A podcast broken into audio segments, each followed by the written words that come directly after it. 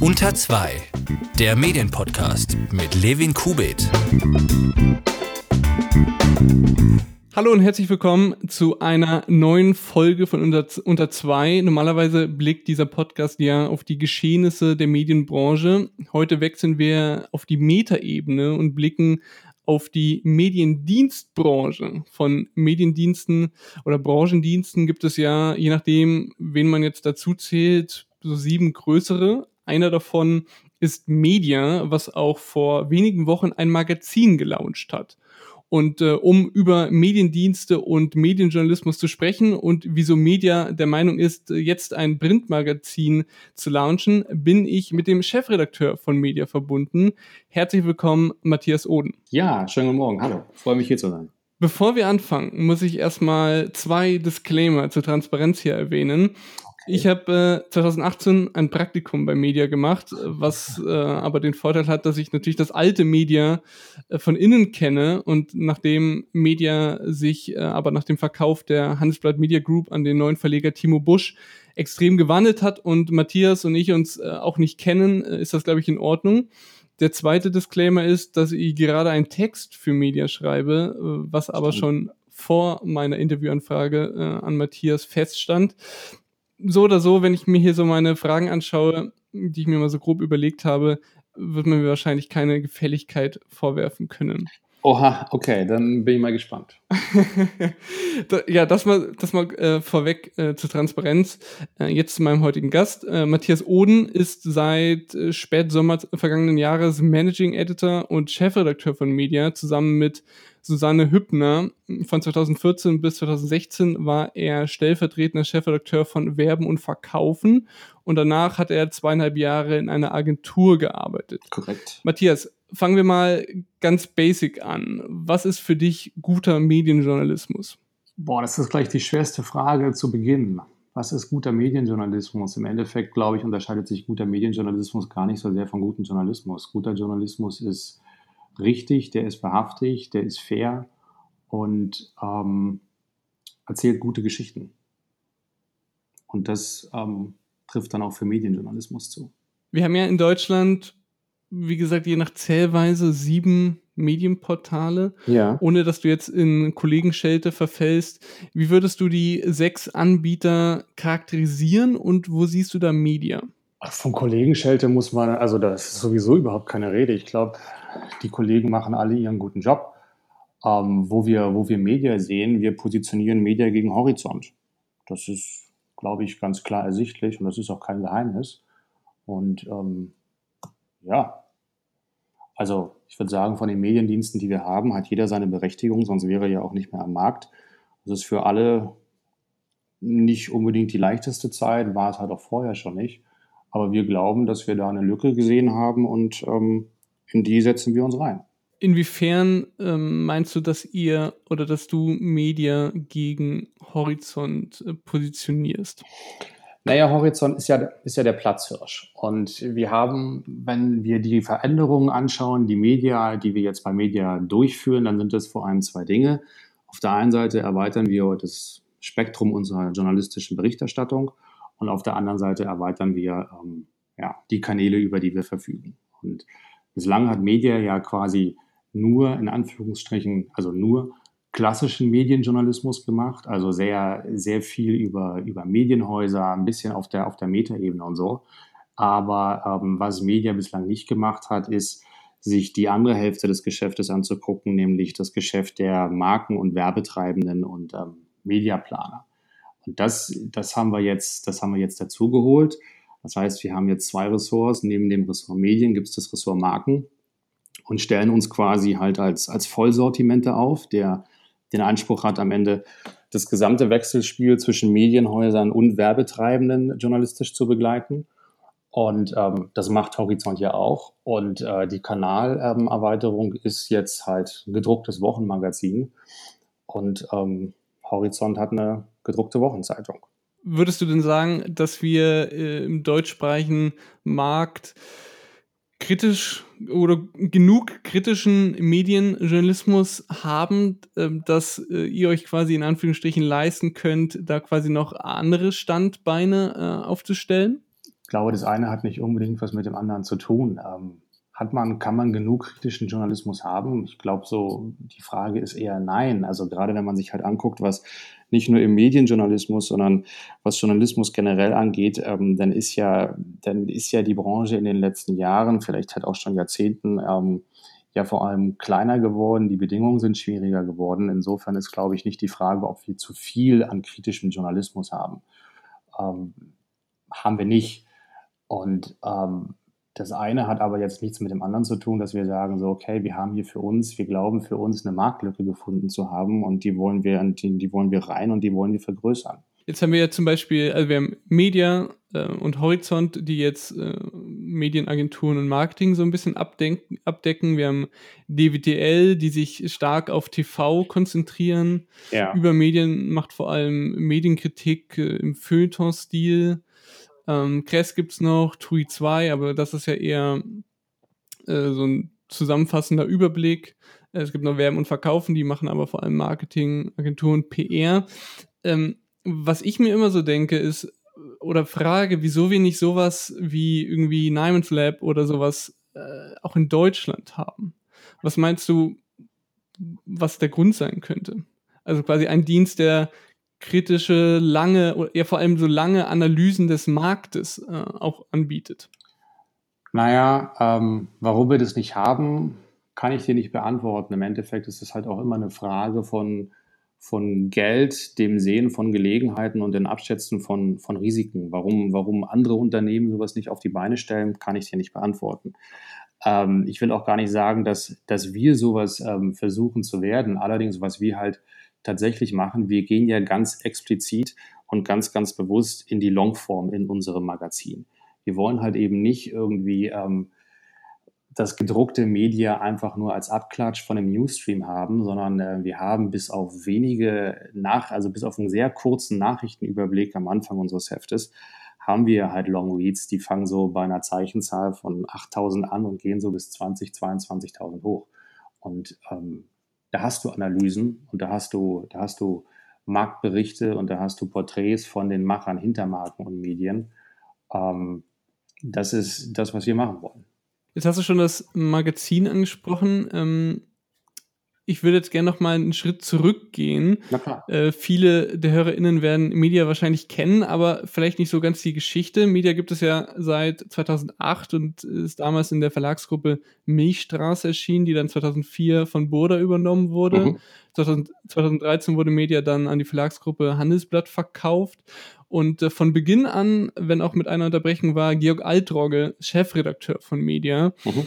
Und äh, als die Handelsblatt Media Group Media dann abgestoßen hat und äh, Bush Entertainment Media von Timo Bush Media 2019 gekauft hat, verlas dann auch Georg Altrogge Media. Wenn ich dich jetzt frage, was da hinter den Kulissen passiert ist, wirst du mir wahrscheinlich keine Antwort geben, oder?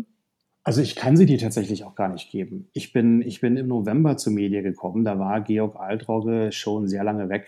Und ähm, natürlich habe ich ein bisschen sowas im Hintergrund erfahren. Ähm, aber am Endeffekt, der Besitzer hat gewechselt und ähm, dann wechselt halt auch der Chefredakteur beziehungsweise der Geschäftsführer. Ich glaube, das ist jetzt nicht so das, ähm, ist jetzt nicht so die Explosivnachricht.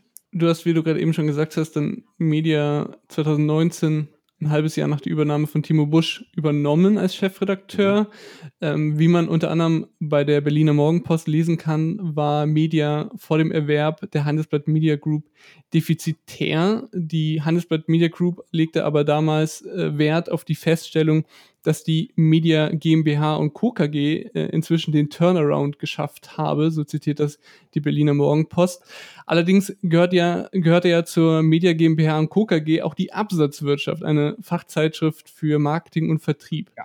Hat denn Media, äh, und damit meine ich nicht die GmbH, sondern wirklich den Mediendienst an sich, jemals Gewinne erzielt? Jemals kann ich dir nicht sagen. Ich glaube nein. Ähm, interessiert mich allerdings auch jetzt nicht ist Media denn jetzt profitabel? Wir geben gerade extrem viel Geld aus und investieren in diese Marke. Das wäre sehr komisch, wenn wir am Ende dieses Jahres halt mit einer, mit einer schwarzen Zahl rausgeben. Nein, äh, Media ist derzeit nicht profitabel. Das ist aber auch quasi derzeit nicht unser Ziel. Also natürlich möchten wir Geld verdienen und wir müssen auch Geld verdienen. Media ist kein, ist kein ähm, Hobby eines, eines Mäzens, der sich das einfach mal so nebenbei leistet, weil er Spaß dran hat, sondern Media ist, ähm, in Media wird, wird investiert, weil wir, weil wir an unsere Geschäftsidee glauben, weil wir glauben, der Markt verträgt oder trägt diese Geschäftsidee. Und ähm, warte einmal, ich muss gerade kurz meinen Rechner wieder anmachen. Und ähm, alle Investitionen, die wir jetzt tätigen, tätigen wir mit dem, mit dem Ziel, irgendwann mit Media Geld zu verdienen. Wir haben da auch einen Plan. Ich werde ja nicht sagen, so wann wir vorhaben, mit, äh, mit Media Geld zu verdienen, aber ähm, momentan. So grob um den Dreh in ein, zwei, drei, vier Jahren? Ja, in ein, zwei, drei, vier Jahren, ähm, ja, so grob wird es schon stimmen. Ähm, ja, Du hast äh, in einem Interview mit Frank Zimmer mal erwähnt, dass sich Media gerade von drei Banken finanziert. Kannst du das mal erklären, wie das ausschaut? Ich kann mir das nicht ganz vorstellen. Nö, kann ich, kann ich nicht im Einzelfall. Ähm, wir haben, wir haben ähm, Hausbanken und bei denen haben wir Kreditlinien. So, mhm. das ist es. Okay. Also ich, ich, bin, ich bin kein Finanztechniker und ähm, ich glaube, die, die Einzelheiten würden auch relativ langweilig sein, wenn ich sie dir dann richtig erklären könnte. Okay. Wie geht es denn grundsätzlich Media jetzt auch hinsichtlich der Corona-Krise, die ja viele Verlage und Medien hart trifft? Das ist total ätzend. Also das ist auf, das ist auf verschiedenen äh, Ebenen total ätzend. Das ist natürlich auf der, auf der Vermarktungsebene ätzend. Ich habe da ja raus auch überhaupt kein Geheimnis gemacht dass natürlich auch wir unseren Businessplan für 2020 anpassen mussten. Also es wäre sehr komisch gewesen, wenn wir, wenn wir ähm, nach Corona sagen würden, ähm, ja, bei uns hat sich nichts verändert. Also Vermarktung ist eines der Umsatzbringer, mit denen wir Geld verdienen wollen. Und die Vermarktungssituation sieht halt am Markt gerade relativ bescheiden aus. Ne? Also es gibt, es gibt Anzeigenbudgets, die sind storniert, es gibt Anzeigenbudgets, die sind gefreezed. Wir wissen nicht, wann die aufgetaut werden. Und ich sag mal so, ähm, ohne Corona wäre halt auch die, die Erstausgaben, äh, wäre, die, die wären halt voll mit Anzeigen gewesen. Das sieht jetzt, ist ja kein Geheimnis, guck rein, das sieht jetzt halt ein bisschen anders aus.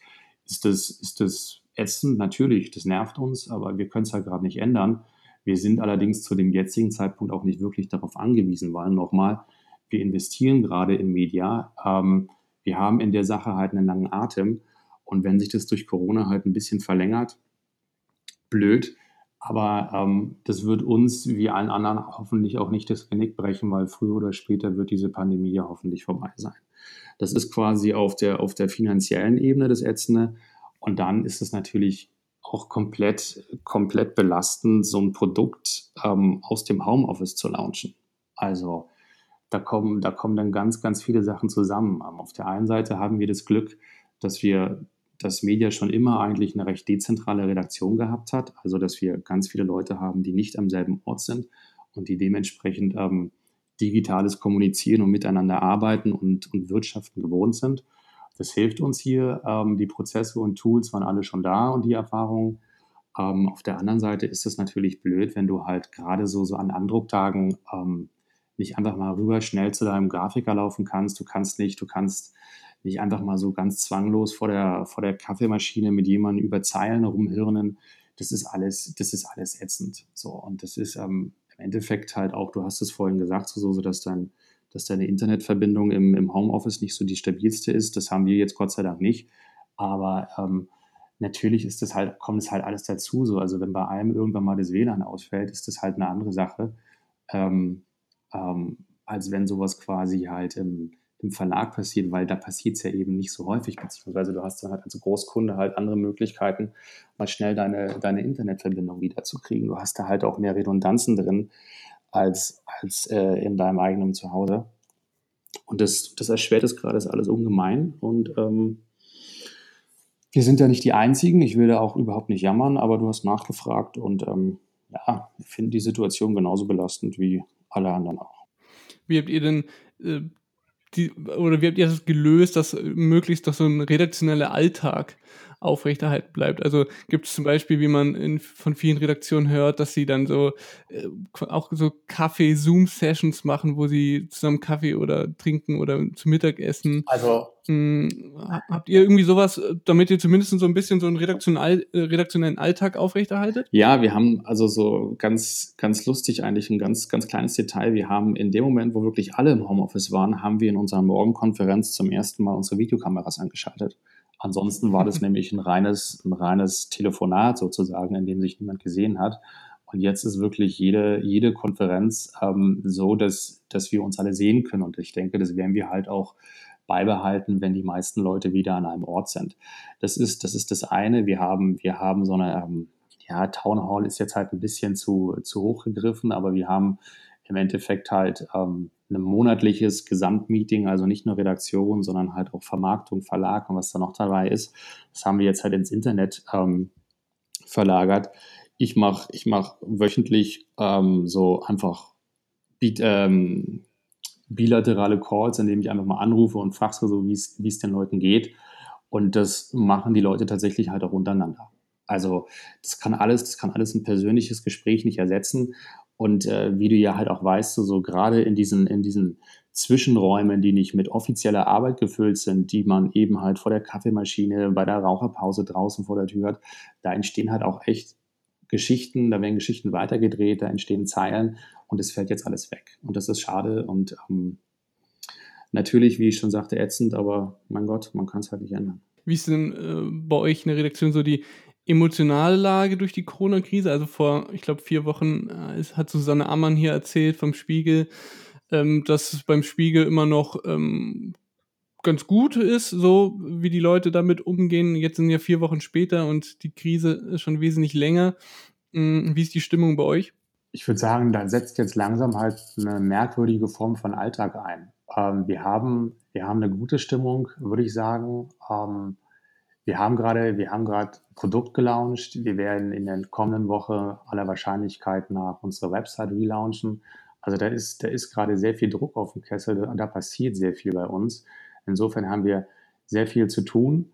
Und ähm, uns, uns wird da quasi, also so, wir haben, wir haben wenig Zeit, irgendwie Trübsal zu blasen. Und auf der anderen Seite, was halt vielleicht halt auch noch mit dabei hilft, die Stimmung hochzuhalten, ist, es passiert ja gerade was bei uns. Und ähm, dass wir das Ding halt trotzdem durchziehen, was wir vorhaben, das ist, das ist am Ende trotz aller Anstrengungen halt irgendwie eine, äh, eine coole Sache. Und ähm, ich glaube, das wäre jetzt viel, viel demoralisierender, wenn wir gesagt hätten, okay, wir verschieben unseren Launch, wir verschieben unseren Relaunch und warten, bis sich hier die Lage irgendwie wieder beruhigt hat. Weil dann würden wir halt rumsitzen und ähm, es wäre halt alles scheiße. Und so ist es das halt nicht. Es ist anstrengend, aber es ist gut. Du hast gerade eben gesagt, ihr habt viel zu tun. Ähm, viele Medien haben ja Kurzarbeit beantragt, viele Verlage. Ist Media davon auch betroffen? In Teilen ja. Klar. Auch die Redaktion? In Teilen, ja. Was bedeutet denn in Teilen? Dass nicht alle in der Kurzarbeit sind. Und wie viele? Muss ich dir hier nicht sagen, Leben. Okay, und ähm, was, was ich mich da gefragt habe, ähm, wie kann es denn sein, dass ein, ein Mediendienst in Kurzarbeit geht? Denn es ist ja, soweit ich mich damit auskenne, ist es ja so, dass äh, es gibt zahlreiche ähm, Kriterien dafür, dass man Kurzarbeit beantragt. Und eines ist ja davon, dass es tatsächlich weniger zu tun gibt. Also dass die Leute äh, nicht mehr so viel zu arbeiten haben, ähm, was ja in der Medienbranche, vor allem im Medienjournalismus, jetzt eher das Gegenteil ist, dass es sehr viel zu tun gibt, äh, sehr viel, was es kritisch zu beleuchten gibt. Ähm, wie kann man denn da Kurzarbeit beantragen? Also ich bin jetzt wirklich kein Jurist. Ähm, insofern müsste ich da tatsächlich, ähm, alles, was ich dir jetzt hier sage, ist halt, ist halt meine Laienmeinung. Ähm, du kannst Kurzarbeit beantragen, wenn deine, wenn deine wirtschaftliche Situation sich dramatisch geändert hat. Und ähm, das hat sie sich jetzt gerade, also soweit, dass wir halt in Teilen Kurzarbeit anmelden können. Und das haben wir getan. Und ähm, du wirst halt auch sehen, dass wir dementsprechend halt ähm, unsere Aktivitäten beispielsweise auf der Website runtergefahren haben, weil eben manche Leute weniger arbeiten dürfen, als sie es vorher konnten. Und die Leute, die jetzt noch arbeiten können, also es können alle Leute arbeiten, und ähm, in, dem, in dem Rahmen, der ihnen gesetzlich erlaubt ist. Und diese Power fließt halt jetzt gerade vor allem in den Launch des Magazins.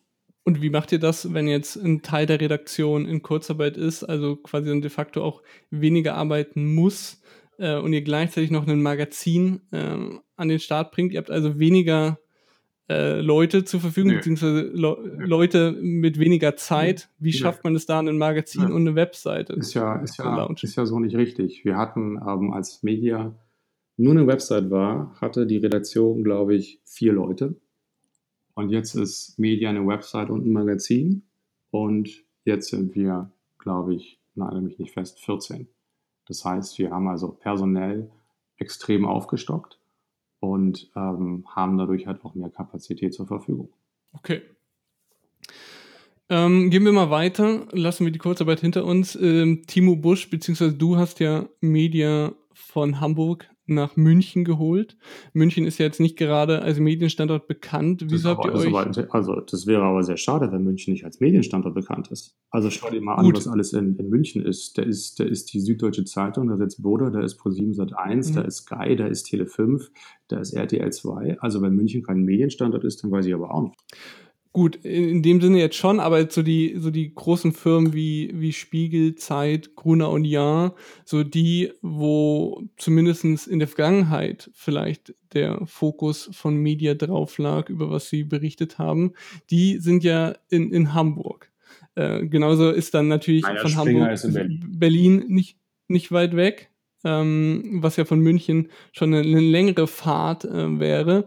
Wie, wieso habt ihr euch denn entschieden, äh, grundsätzlich euch geografisch zu verändern? Also das hat zwei Gründe. Äh, wie gesagt, du hast gerade drei, drei große Namen genannt, die in München, äh, die in Hamburg und Berlin sitzen. Ich habe dir, glaube ich, fünf große Namen gesagt, die in, die in München sitzen. Also das ist, es gibt in Deutschland ein paar Medienstandorte, das sind Hamburg, Berlin, ähm, Köln und München. Und ich glaube, jede Stadt wäre ähm, potenzieller Kandidat gewesen, um Mediendienst gut zu positionieren. Wir sitzen ja nicht in Cottbus oder so. Das ist das eine. Ähm, dazu kommt dann halt auch so, so, ja, du hast gerade gesagt, so Gruner sitzt in Hamburg, Springer sitzt in Berlin. Und es ist so ein Stück weit so, das äh, klang ja gerade nach äh, mit, wenn ich dich richtig verstanden habe. Das ist so ein bisschen so, so die, die alte Verlagswelt, auf die sich Media in der Vergangenheit tatsächlich halt auch konzentriert hat. Und insofern ist, äh, ist der Wechsel des Standortes möglicherweise halt auch, den kannst du vielleicht symbolisch werten, dass wir sagen, okay, wir wollen eben nicht mehr nur die alte Verlagswelt ähm, begleiten, sondern eben halt die gesamte, die gesamte Medienbranche. Und die ist halt ein bisschen größer als die, als die alte Verlagswelt. Und dazu, und dazu gehören eben halt auch Fernsehsender, ähm, neue Broadcaster etc. pp. Und dann hatte das am Ende halt auch einen ganz pragmatischen Grund. Ähm, die anderen Verlage des, äh, des Hauses sitzen auch in München. Okay. Jetzt hast du ja vorhin schon gesagt, dass ihr, ich glaube, du hast gesagt, 14 äh, MitarbeiterInnen habt. Ähm, wie sieht denn da bei euch so die Struktur aus? Ist das klar aufgeteilt, wer äh, über Marken äh, und wer über Medien berichtet? Oder äh, macht quasi jeder alles, je nachdem, was es gerade, was gerade ansteht? Wie, wie habt ihr, wie, ist das, wie habt ihr euch das aufgeteilt? Ähm, in der Vergangenheit war das bei Media so, dass jeder alles gemacht hat. Und das kann man so machen, wenn man das tatsächlich irgendwie so vor allem im Tagesgeschäft Nachrichten schaufelt. Ich glaube aber, dass du, wenn du ernsthaften äh, Wirtschaftsjournalismus betreiben möchtest, und das, und das wollen wir, dann musst du, dann musst du die Gelegenheit haben, dich in eine Branche, dich in einen begrenzten Bereich einarbeiten zu können. Du musst, du musst ähm, dir dir Hintergrundwissen aneignen, du musst Kontakte knüpfen und es geht nicht, wenn du, je, wenn du heute, heute äh, die Verlagswelt coverst und morgen die, die Fernsehbranche. Und insofern haben wir jetzt ähm, innerhalb der Ressorts auch noch einzelne Fachbereiche eingezogen. Die überschneiden sich natürlich zum Teil. Äh, da hat auch jeder irgendwie so mehr als nur, also mehr als nur ein. Es ist jetzt nicht so, wir sind ja jetzt ähm, nicht 150 Leute, wo man sagen kann, okay, du hast hier drei Unternehmen und mehr musst du nicht machen, das nicht. Aber wir wollen weg von diesem jeder macht alles. Und ähm, da sind wir auf einem guten Weg. Während die Welt ja digitaler geworden ist, habt ihr euch dazu entschieden, ein Printprodukt zu launchen. Was ist denn ähm, das Ziel des neuen Media-Magazins? Das Ziel des neuen Media-Magazins in welcher Hinsicht? Also wir verfolgen ja, wir verfolgen ja viele verschiedene Dinge damit. Wir wollen, wir wollen sagen, okay, wir glauben, dass es da draußen Platz gibt für einen zweiten Wochentitel für diese Branche. Das ist, das ist die Hypothese, unter der wir angetreten sind. Und ähm, was wir mit diesem Titel wollen, journalistisch, ist halt ähm, gute Analysen hinlegen. Und ähm, ja, kritischen Journalismus, wir wollen aber halt auch Spaß machen und ähm, vielleicht halt ähm, ein bisschen, ein bisschen frische Luft, ein bisschen ähm, neue, neue Ideen, neue Herangehensweisen damit reinbringen. Das ist, das ist quasi auf der, auf der journalistischen Ebene das Ziel. Und ähm, wir glauben, dass Print nach wie vor gerade im B2B-Bereich eine Berechtigung hat. Also nicht, wenn du es quasi als Abklatsch von einem digitalen Mainstream, äh, begreifst, dann nicht. Äh, niemand, niemand wird Geld zahlen, wenn man einfach nur irgendwelche Nachrichten ähm, auf, auf Seiten druckt, die äh, du im Internet oder wo halt auch immer deutlich schneller und deutlich direkter abgreifen kannst. Das nicht. Du musst es halt, du musst es halt anders aufziehen und dann ja, funktioniert Print immer noch. Wer soll denn das Heft lesen? Wir haben, wir haben da verschiedene Zielgruppen. Am Ende haben wir, am Ende haben wir Markenentscheider, wir haben Medien, wir haben Medienmacher. Wir haben sicherlich halt auch immer noch ähm, aus der Vergangenheit eine, eine, große, eine große journalistische Zielgruppe. Und ähm, im Endeffekt, ja, Marketingleute und Medienleute. Und wie unterscheidet sich das Heft zu media.de? Auf vielfältigste Art und Weise. Also, media.de ist vor allem eine Nachrichtenseite. Ich habe schon gesagt, das Magazin hat einen kurzen Nachrichtenüberblick, so die wichtigsten News der vergangenen Woche oder was in der kommenden Woche irgendwie wichtig wird. Aber ansonsten gehen wir halt da wirklich in die, in die, in die Langform. Ähm, das Magazin hat, weil wir der Meinung sind, okay, wir erscheinen halt auch, äh, man kann auch uns übers, übers Wochenende mitnehmen. Manche, manche Abonnenten werden uns halt auch immer schon Samstag in der, in der Hand halten. Ähm, kommt, auf die, kommt auf die Postzustellung drauf an. Wir haben deswegen halt auch einen Lifestyle-Bereich mit reingenommen, weil wir gesagt haben, okay, ja, das Leben besteht nicht nur aus der Arbeit. Und ähm, wenn wir dann halt irgendwie übers Wochenende schon da rumliegen, dann können wir halt auch irgendwie noch was, was für den Feierabend ähm, anbieten. Das wird, das wird auf der Website überhaupt nicht stattfinden. Was im Magazin stattdessen nicht stattfindet, sind Karrierethemen. Die wird es auf der neuen Website geben, weil wir sagen, okay, das Publikum der Website ist, ist sehr viel, sehr viel größer. Es ist vielleicht halt auch von dem, vom Karrierelevel, die wir ansprechen, jetzt noch nicht, nicht, nicht ganz so weit wie, wie, das, wie das Magazin. Da geht es also eben halt auch um, um ganz klassische Karrierethemen, um Gehaltsthemen etc. pp. Ähm, das funktioniert online gut und ähm, hat da seine Berechtigung im Magazin, wäre sehr merkwürdig. Und ähm, wir trennen natürlich halt insofern die beiden Kanäle sehr, sehr, sehr stark von der Konzeption, aber die Teile im Magazin, also die Longforms, die Longreads, die Analysen, die Porträts, die wird es auch digital hinter einer Bezahlschranke geben. Jetzt hast du gerade eben schon was sehr Interessantes angesprochen, nämlich den Veröffentlichungstag.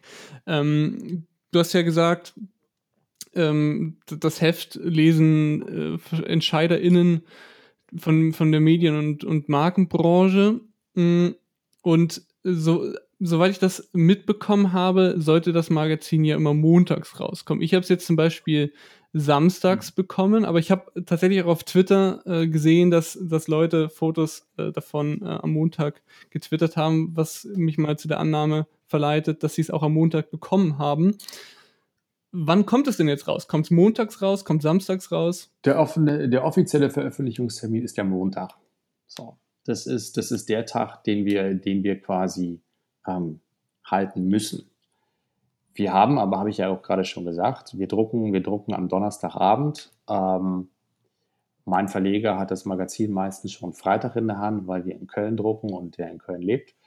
Und wir versuchen, das haben wir halt auch mit den anderen Titeln ganz gute Erfahrungen mitgemacht, wir versuchen halt bei möglichst vielen Leuten auch schon Samstag im Briefkasten zu sein. Und das ist, glaube ich, gerade in so einer jetzigen Zeit, wo die Leute sowieso zu Hause sind ähm, und sich das Heft möglicherweise halt ins Homeoffice bestellen, ist das, glaube ich, auch ganz gut. Und Aber ist das nicht ungünstig, dass, dass nicht jeder das Heft zum gleichen Zeitpunkt bekommt? Warum? Naja, also wenn ich ein Magazin zwei Tage später lese, ist es ja vielleicht auch nicht mehr so aktuell, was ja auch äh, dadurch bedingt ist, dass ihr, ich glaube, Redaktionsschluss Donnerstagabend oder so habt und das Freitag gedruckt wird, bei manchen samstags, bei manchen montags erst ankommt. Aber wer ist das, das sind ja dann in dem Fall Freitag, Samstag, Sonntag, also bis Montag dann vier Tage. Aber wäre es nicht, wär's nicht schade, wenn ein Wochenmagazin zwei Tage später nicht mehr aktuell ist? Also nochmal, wir haben, wir haben einen kurzen Nachrichtenüberblick, aber die, aber die Langstrecken, ja, ähm, nimm mal jetzt die, nimm mal jetzt die, die letzten beiden Titel. So, ähm, wir hatten in der, in der Ausgabe 2 hatten wir eine große Analyse von der Berliner Zeitung und ein Interview von Holger Friedrich. Wieso ist es an einem Montag weniger aktuell als am Samstag davor? Oder die, oder nimm die, nimm die erste Geschichte, die, die Analyse zu, zu Leonein, die ist an einem Montag genauso gültig wie an einem Donnerstag. Die ist auch, die hat auch heute noch nichts, drei Wochen nach Erscheinen, nichts an ihrer Aktualität verloren. Das ist ja, das ist ja, ähm, wenn, wenn ein Wochenmagazin quasi halt nur in den ersten zwei Tagen irgendwie Aktualität hätte, in denen es, nach denen es erschienen ist, dann müssten wir damit gar nicht erst anfangen. Ja, aber nun gut, also wenn man, man kann es ja auch anders sehen, zum Beispiel, äh, also ich wohne in Mannheim, bekommt das, äh, das Heft am, am Samstag. Wenn ich jetzt irgendeinen Kollegen anrufe, der beispielsweise, ich weiß nicht, im Norden Deutschlands wohnt, Timmendorfer Strand, ich weiß nicht, äh, und äh, ihm, ich erzähle ihm von irgendeiner Geschichte und frage ihn, ob er es auch schon gelesen hat und er so, ach nee, mein Heft ist noch nicht da, das kommt erst am Montag. Ja, das ist ja, aber das ist ja quasi, ähm, ich weiß gerade nicht, wo das Problem ist. Also der offizielle Erscheinungstag ist ja ist der Montag. Die Leute, die es früher kriegen, können sich doch freuen.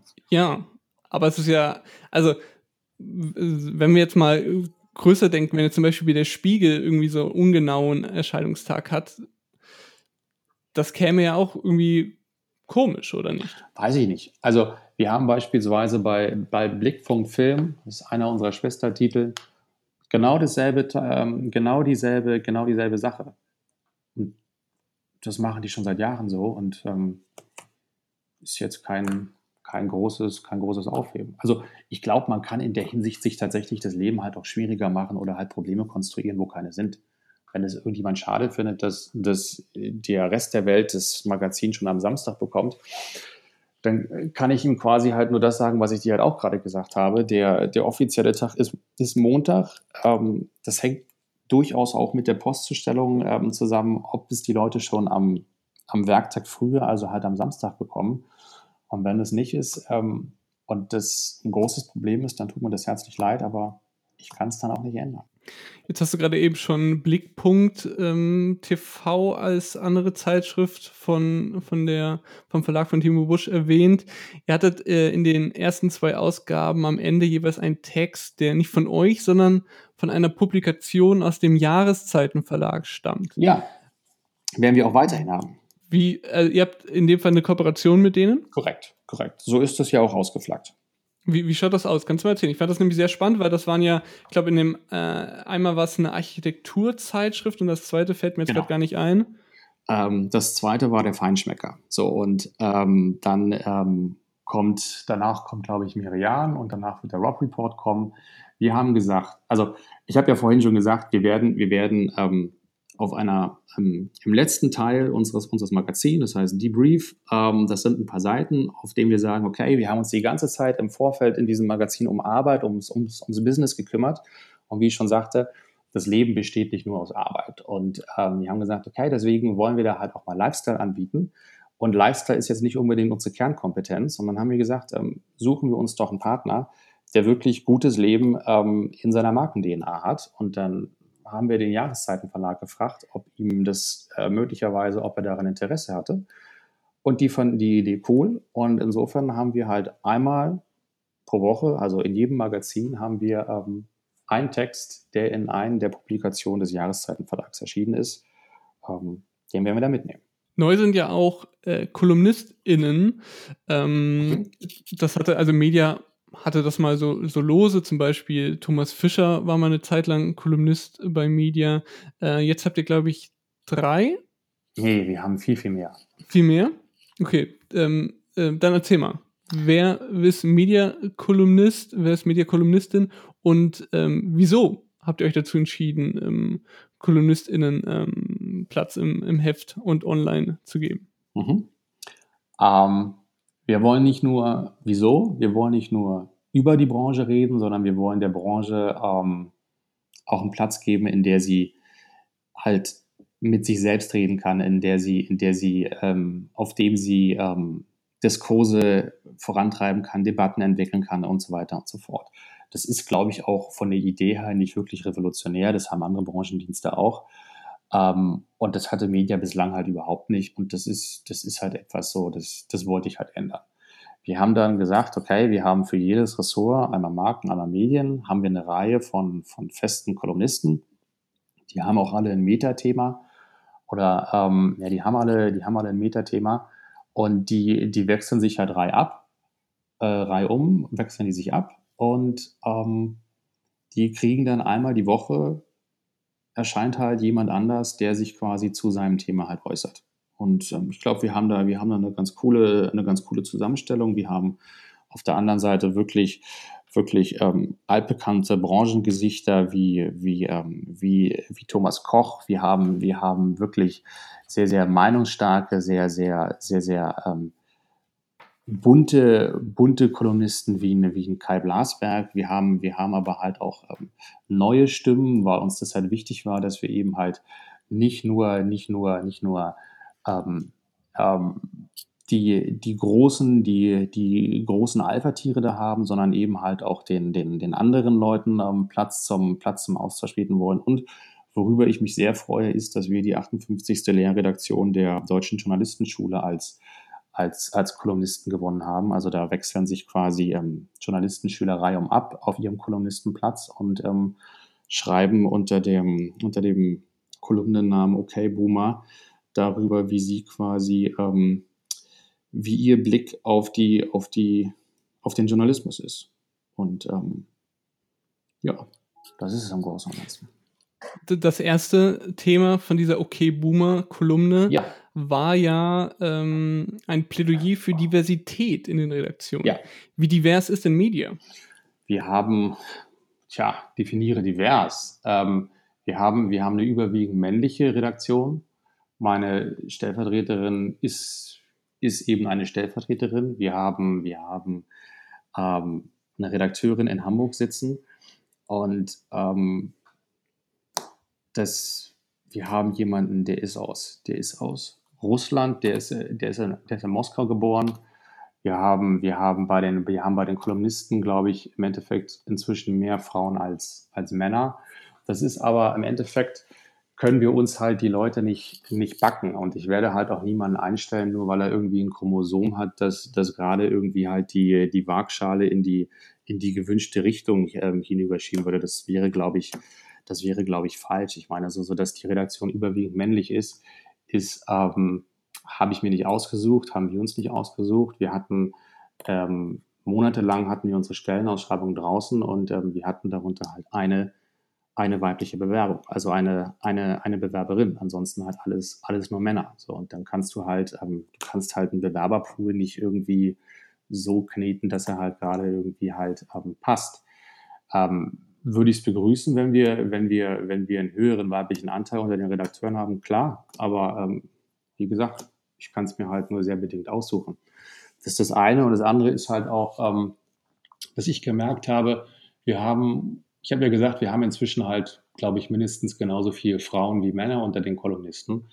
Aber ähm, das ist halt auch, wir hatten mal so eine Zeit lang, da hatte ich quasi nur männliche Zusagen und sehr viele weibliche Absagen. Und es ist dann tatsächlich halt auch so, es ist vielleicht halt immer noch ein ähm, Stück weit weibliches Phänomen, dass das dass, ähm, zuerst mal so, so gefragt wird, so, kann ich mir das gerade von meinem Zeitbudget leisten? Ähm, bin, ich, bin ich gut genug und so weiter und so fort. Das sind, das sind Selbstzweifel, die du bei sehr vielen Männern ähm, erstmal überhaupt nicht hast. Also so, so einen, einen der Kolumnisten, der ist inzwischen wegen Corona, ist der, ist abgesprungen.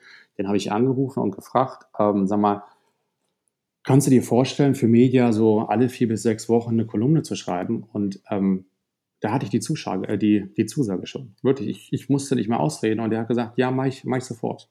Der hat es erkannt, so, okay, das ist halt irgendwie halt auch eine coole Gelegenheit für, für mich, für mein, für mein Marketing als, als Eigenmarke mache ich. Und wie ich es dann mache, ist erstmal tatsächlich, ähm, überlege ich mir dann dann. Und ich glaube, das ist darin unterscheiden sich halt ähm, sehr häufig halt immer noch Männer von, von Frauen.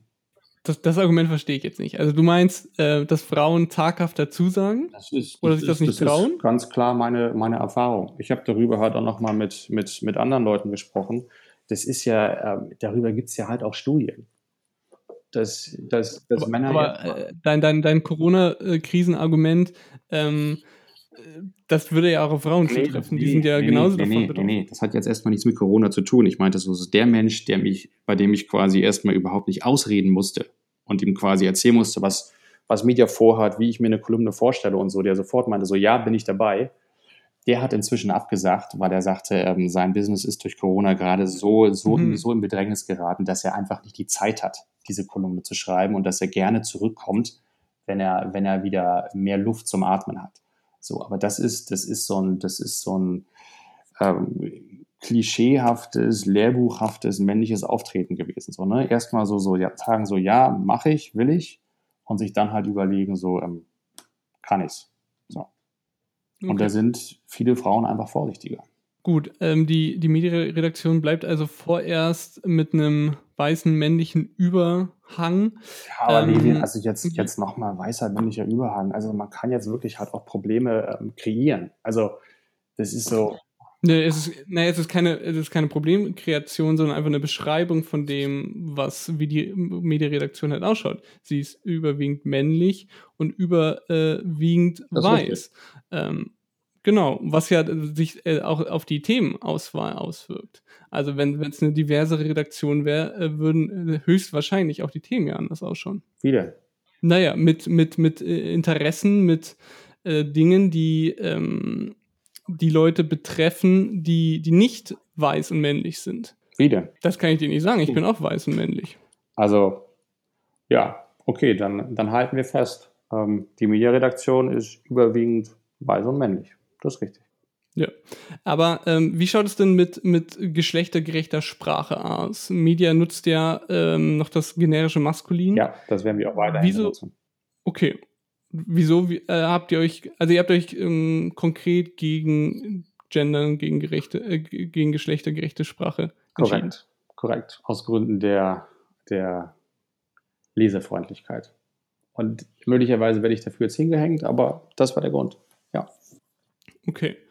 Ähm, ich ich habe noch eine Frage zu den KolumnistInnen, ähm, weil ich das ganz, ich finde das, fand das sehr interessant, als ich das gesehen habe, dass ihr da so breit ähm, KolumnistInnen ähm, aufgestellt habt. Ähm, Beispiel Anja Rützel, ja. die ja zum Beispiel äh, jetzt, ich glaube, in der ersten Ausgabe geschrieben hat und ja auch für, für den Spiegel ihre großen Fernsehanalysen schreibt. Mm, ist dann diese KolumnistInnen-Tätigkeit tatsächlich nur auf die Kolumnen ähm, reduziert oder ähm, ist es tatsächlich auch mal möglich, dass so ein Kolumnist, wie jetzt zum Beispiel Anne Rützel, auch mal so eine große Analyse, wie sie sie bei Spiegel Online macht, auch mal für Media macht? Du meinst eine große Programmanalyse? Zum Beispiel, also Anne Rützel macht ja auch viel ähm, so Trash-TV, genau. sehr amüsante Analysen dazu. Ja. Ähm, Anja Rützel wird für uns diese Kolumne schreiben, jede Woche. Das freue ich mich sehr drüber, aber mehr auch nicht. Und wir sind halt gerade, okay. also so, da, da gibt es halt auch gerade so, so, sie wird, sie wird bei uns ähm, keine, keine Trash-TV-Formate besprechen, aus zwei Gründen. Ähm, auf der einen Seite, weil sie das bei Spiegel Online macht und auf der anderen Seite, weil wir keine Programmbesprechung haben. Okay. Ihr hattet die ersten zwei Ausgaben ja gratis verteilt man konnte sich anmelden, dann haben alle InteressentInnen die erste Ausgabe gratis bekommen. Die zweite kam dann überraschenderweise auch gratis. Jetzt muss man ein Abo abschließen. Hm, mal ein bisschen provokant gefragt, wann hast du das letzte Mal ein Abonnement über ein Jahr abgeschlossen? Das habe ich vor einem Jahr oder vor zwei Jahren gemacht, als ich den Atlantic abonniert habe. Das ist ein rollierendes Jahresabo und davor das von der New York Times, das verlängert sich auch immer. Wieso habt ihr euch denn dazu entschieden, so ein sehr unflexibles Abo-Modell zu wählen, dass man äh, entweder auf einem Jahr dass man entweder auf einem Jahr äh, abonnieren kann oder wenn man es auf äh, 24, Mo 24 Monate macht, ist es dann günstiger. Wieso habt ihr euch dazu entschieden und nicht zu einer auch einer flexiblen Kündigungspolitik? Also, ähm, also flexible Kündigungspolitik haben wir. Du kannst unsere Titel monatlich kündigen. So, Punkt. Insofern würde ich sagen, ist unser Abo-Modell flexibel. Wir werden ähm, sobald wir unsere Website gelauncht haben und dann tatsächlich halt auch in die, in die ähm, unsere, unsere Vertriebsaktivitäten nochmal steigern. Und da werden wir auch mit weiteren Abo-Formen experimentieren. Und da wirst du, da okay, wirst also du vielleicht halt auch Abo-Formen finden, die dir möglicherweise ein bisschen mehr zusagen. Da müssen wir einfach gucken, was, was vom Markt angenommen wird äh, und was nicht. Ich glaube allerdings, dass halt auch ein B2B-Titel ähm, ein anderes Abo-Modell fahren kann als ein B2C-Titel. Und wenn man jetzt mal so, so die ersten, die ersten Erfahrungen nimmt von dem, was, was quasi, also welche Abo-Varianten gewählt werden, dann haben wir, lass mich jetzt nicht lügen, aber ich glaube, wir haben ausschließlich 24 Monats-Abos. Okay, also ich habe äh, hab ich das gerade richtig verstanden, weil die Verbindung hat leider so, sorry. Ähm, ja. kurz, kurz, kurz abgesetzt. Also man kann äh, das äh, monatlich kündigen. Hast du das gesagt gehabt? Ja, das habe ich gesagt. Okay, aber äh, heißt, ich könnte mir quasi für 24 Monate ein Abo abschließen äh, und Geld sparen dadurch im Gegensatz zu der 12 Monate Variante und dann relativ bald wieder kündigen. Das funktioniert jetzt tatsächlich. Ja, und dann, wenn ich richtig informiert bin, dann zahlst du, also wenn du 24 Monate abschließt, kriegst du ja quasi ähm, eine gewisse Anzahl von, von Monaten umsonst. Ne? Also reduziert sich ja dein, dein monatlicher Preis. Und wenn du vorher kündigst, dann ist es wie beispielsweise halt auch ähm, für ein Ticket, ein Jahresticket von der BVG oder, oder, oder von der MVG, wenn du unterjährig kündigst, dann zahlst du quasi, also dann kriegst du quasi das, das Geld der Ausgaben zurück, die du halt noch nicht bezogen hast. Aber mhm. diese, diese Rabattierung wird dir halt auch abgezogen. Was habt ihr denn mit diesem, mit dieser Page-Strategie noch vor? Momentan ähm, habt ihr ja keine Plus-Artikel auf der Webseite. Mhm, wird, wird das kommen. kommen? Ja. Okay. Wird, wird, mit, wird mit aller Wahrscheinlichkeit nach mit Umstellung der Website mit dem Relaunch kommen, dass du dann tatsächlich halt auch gewisse Inhalte nur noch als, als Abonnent bekommen kannst. Wie läuft es denn bei dem Relaunch der Website? Als wir ähm, zur Vorbesprechung telefoniert hatten, meintest du, dass die äh, neue Website am 20. April vorgesehen war. Mhm. Jetzt ist heute der 1. Mai. Hm, wieso, wieso hat sich das verzögert? Also ich habe ja gesagt, so das ist, das ist unser, das ist unser Plan, das zeitgleich zum, zum Launch des Magazins zu machen. Und das hat sich aus verschiedenen Gründen verzögert. Zum einen, wie du halt schon vorhin gesagt hast, ne, ähm, wir, haben, wir haben in Teilen Kurzarbeit. Ähm, da kannst du eben nicht mehr so viel machen, wie du ganz gerne machen könntest. Und ähm, zum anderen kannst du ähm, du hast ja, du hast ja immer technische Probleme, wenn du, wenn du Sachen kodierst, ähm, wenn du, wenn du Sachen schreibst, dann tauchen Sachen auf, die sind nicht, die sind nicht eingeplant gewesen und am Ende ist es dann tatsächlich halt auch so eine Frage gewesen, ähm, wie viel Stress wollen wir uns am Ende des Tages machen?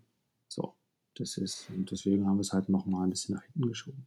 Das ist, glaube ich, kommt dem Produkt zugute und ähm, ja, wird jetzt aller Wahrscheinlichkeit nach in der kommenden Woche passieren was wird denn auf der neuen Media-Webseite alles hinter der Paywall stehen? Werden das ähm, primär die, die Magazintexte sein oder wird es dann auch noch Exklusives für, für die Homepage geben, was hinter der Paywall steht? Es wird, es wird, das ist der Plan, auch mehr Inhalte geben, die hinter der Paywall stehen. Ähm, mehr als nur die Heftinhalte. Das ist richtig. Und auch damit werden wir im Laufe des Jahres einfach experimentieren. Also so wie wir mit unseren, wie wir mit unserem Abo-Modell experimentieren werden, wir werden, wir werden experimentieren, was da tatsächlich halt am Ende des Tages die meiste, die, die höchste Conversion bringt, ähm, ob du so, ob du quasi irgendwie so, so, so ähm, kostenlose Sneak Previews bekommst, äh, wie weit du einen Artikel anlesen kannst, bevor der quasi dann halt die, die Schranke fällt und so. Das wird alles äh, mit dem, was wir quasi starten, das wird am Ende des Jahres wahrscheinlich anders aussehen. Jetzt hast du ja vorhin auch schon ähm, im Nebensatz erwähnt, dass ihr durch Corona bedingt natürlich Probleme wie alle mit Anzeigenkunden hattet. Mhm. Mhm. Ich, ich fand es auch ganz interessant, äh, so die, oder ich fand äh, ungewöhnliche äh, Anzeigen, die drin waren. Also zumindest hätte ich jetzt die, die Tierschutzorganisation Peter oder die Hilfsorganisation Care jetzt nicht in einem Medienmagazin erwartet.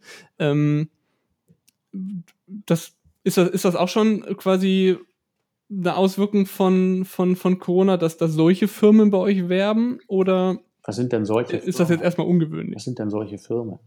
Also wie zum Beispiel Peter oder Care, die jetzt quasi jetzt nicht klassisch irgendwie was mit Medien zu tun haben. Also sonst habt ihr auch von, von, von irgendwie Verlagen oder sowas äh, Anzeigen drinnen. Ja. Ähm, Du, das, das musst du die fragen. okay, Kann ich dir gerade wenig, kann ich dir wenig zu sagen. okay. Könnt ihr euch auch äh, andere Anzeigenformate vorstellen als die, die ihr jetzt schon habt? Zum Beispiel irgendwie Native Advertising? Was meinst du mit Native Advertising? Advertorials? Klar. Steht, glaube ich, auch in unseren Mediadaten drin. Wir, wir nähern uns dem Ende zu, was auch äh, in dem Sinne gut ist, da die Verbindung immer schlechter wird. Das tut mir sehr haben. leid. Also ich höre dich. Das, das liegt, glaube ich, eher an meinem Internet. Du warst ja auch stellvertretender Chefredakteur von Werben und Verkaufen und äh, W&V musste ja 2018 nach Absatzrückgängen von einer Wochenzeitschrift zur Monatszeitschrift werden. Ja.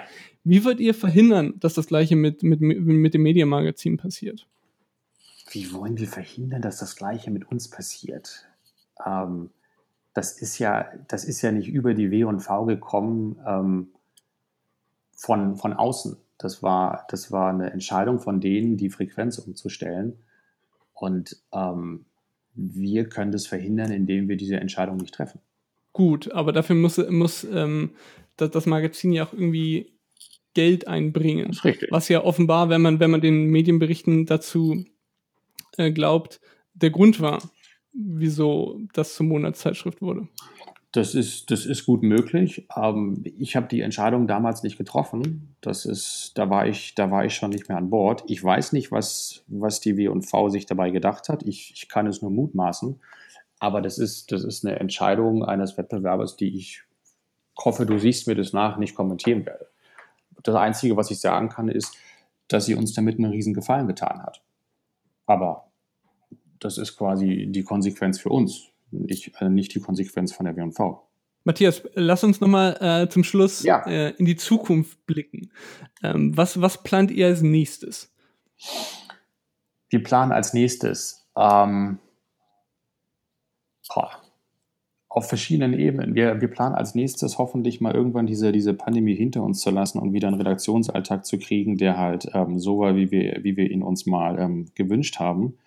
Wir planen, wir planen als nächstes, ähm, wir haben so ein paar Ideen für, für weitere Podcasts in der, in der Pipeline. Wir haben auch, ähm, wir gucken uns um, dass wir, dass wir ähm, in Richtung, in Richtung Markenwelt und Agenturen ähm, noch ein bisschen präsenter werden. Da haben wir, da haben wir, ich weiß gerade nicht, wie viel ich davon sagen sollte. Ähm, wir hatten, wir hatten ein paar coole Sachen für dieses Jahr geplant, die jetzt durch die, die jetzt durch die Pandemie leider, leider verschoben werden beziehungsweise abgesagt wurden. Und wir werden ähm, aller Wahrscheinlichkeit auch noch die eine oder andere Investition tätigen in, ähm, in Zukäufe. Also wir haben ja Anfang des Jahres auch Fischers Archiv gekauft, weil uns das, also weil uns das sehr gut ähm, in, in unser Media-Portfolio passte und sehr gut zu dem, was wir vorhaben. Und ähm, da wird, wenn wir Glück haben, ähm, im Laufe des Jahres noch das eine oder andere dazukommen.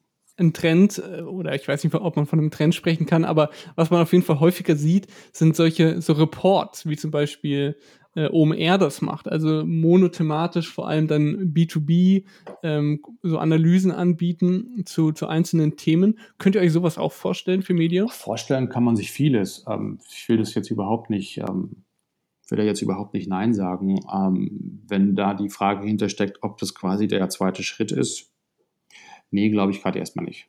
Matthias, äh, ich danke dir sehr für deine Zeit, für die Einblicke ähm, und bin sehr gespannt, wie ähm, Media sich weiterentwickelt. Auch auf die Homepage, auf das bin ich auch sehr gespannt. Genauso auf weitere Ausgaben des neuen Magazins. Vielen Dank für die Zeit. Äh, wir sind es auch und ähm, ja, Dankeschön. Unter 2. Das Interview. Das war also das Interview mit Media-Chefredakteur Matthias Oden zu Medienjournalismus, zu Mediendienst und natürlich explizit zu Media und wie Matthias Oden und sein Team Media in Zukunft vorantreiben will, inklusive dem neuen Printmagazin, das sich einreiht. Einerseits natürlich äh, bei, bei Kress und Horizont in, in deren Printpublikationen, äh, aber natürlich auch, und das ist jetzt hier ein bisschen auf der Strecke geblieben, äh, gibt es ja auch noch äh, die Hefte vom Medium-Magazin und äh, dem Journalisten, was tatsächlich, wenn ich so gerade so drüber nachdenke, vielleicht äh, an das rankommt, was ich vorhin so ein bisschen vermisst habe, nämlich eine Publikation, die so ein bisschen ist wie das, was Nyman Lab im, im englischsprachigen Raum ist damit endet diese Folge, die so ein bisschen mal auf die Metaebene geht. Aber ich glaube, ich fand das auch mal ganz interessant, tatsächlich mal über einen Mediendienst hier zu sprechen, der, der die Medienbranche eben beobachtet, ähm, weil das ja wahrscheinlich ein, ein, ein Dienst ist äh, und auch die anderen Dienste, die ihr äh, als HörerInnen dieses Podcast wahrscheinlich auch ähm, täglich konsumiert. Und da ähm, ist doch vielleicht ein Blick hinter die Kulissen von Media äh, auch mal interessant.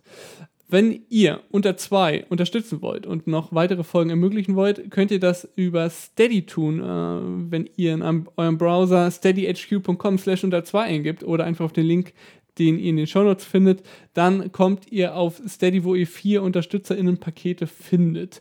Ähm, wenn ihr mir Nachfragen, Kritik oder Wünsche, Themenwünsche, Gästewünsche schicken wollt, könnt ihr das tun äh, indem ihr an unter 2 podcast.gmail.com eine E-Mail schreibt oder per Direktnachricht natürlich auf Twitter oder Instagram. Und dann hören wir uns in zwei Wochen wieder.